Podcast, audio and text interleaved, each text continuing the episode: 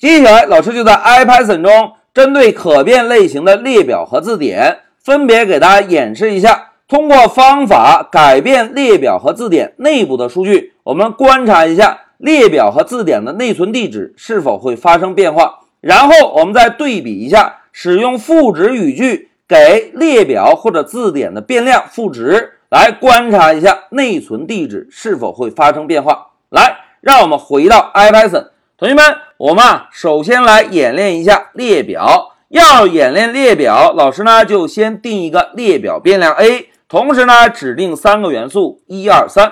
好，一个列表变量定义完成，我们是不是可以使用 id 这个函数？来查看一下这个变量保存的数据在内存中的地址，对吧？现在老师回车，来大家看，三八三幺二是列表一二三在内存中的地址。那现在老师问大家，同学们，我们怎么样向列表中追加元素啊？哎，非常好，我们可以使用 append 的方法，对吧？譬如追加个九九九，回车。我们先来查看一下列表的情况，大家看。九九九已经被追加到列表中，那现在再让我们使用 id 这个函数来查看一下列表在内存中的地址，看看内存中的地址有没有发生变化。回车，哎，大家看，仍然是三八三幺二，对吧？那现在再让我们用 remove 方法把数字二从列表中做个删除。现在老师回车。回车之后，我们先来查看一下列表的数据情况。大家看，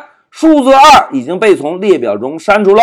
如果我们用 id 来查看一下列表在内存中的地址呢？现在回车，哎，大家看，仍然是三八三幺二，对吧？那现在老师啊，再做一个简单粗暴的动作。老师呢，调用 clear 方法。哎，同学们，clear 方法能够实现什么效果啊？哎，非常好。clear 方法可以把列表中所有的元素一次性清空，对吧？现在老师回车，回车之后，我们来看一下列表的情况。走，哎，大家看，现在列表变成了一个空列表。如果这个时候我们使用 id 来查看一下列表的内存地址呢？现在回车，哎，大家看，仍然是三八三幺二。同学们看，整个演练过程中。列表的内存地址发生变化了吗？是不是始终保持不变，对吧？那现在让我们啊再来尝试一下赋值语句。同学们看，老师写了一个赋值语句，把一个空列表赋值给变量 a。注意啊，现在变量 a 中保存的内容是不是就是一个空列表？但是如果我们使用赋值语句，把另外一个空列表赋值给变量 a，会出现什么情况呢？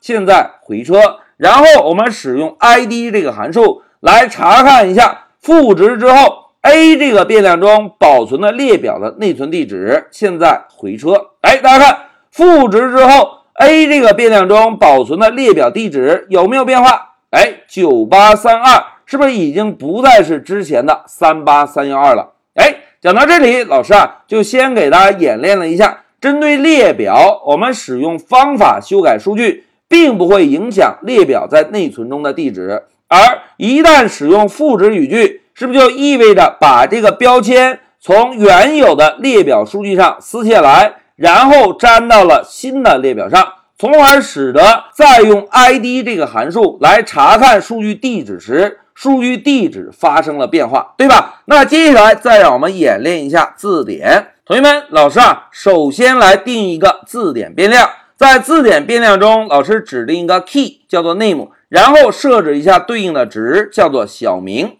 回车，哎，现在一个字典变量定义完喽。老师问大家，同学们怎么样向字典中追加键值对？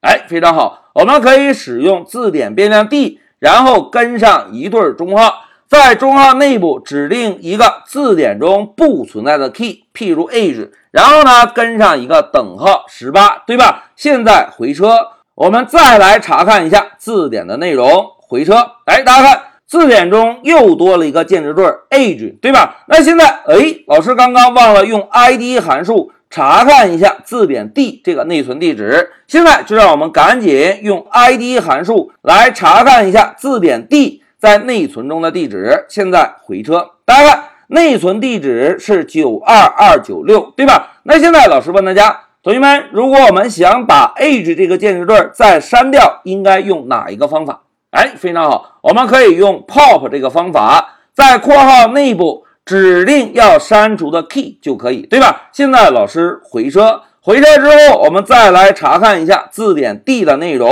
哎，大家看，就剩下 name 这个键值对了，对吧？现在再让我们使用 id 这个函数来查看一下字典在内存中的地址。回车，哎，大家看。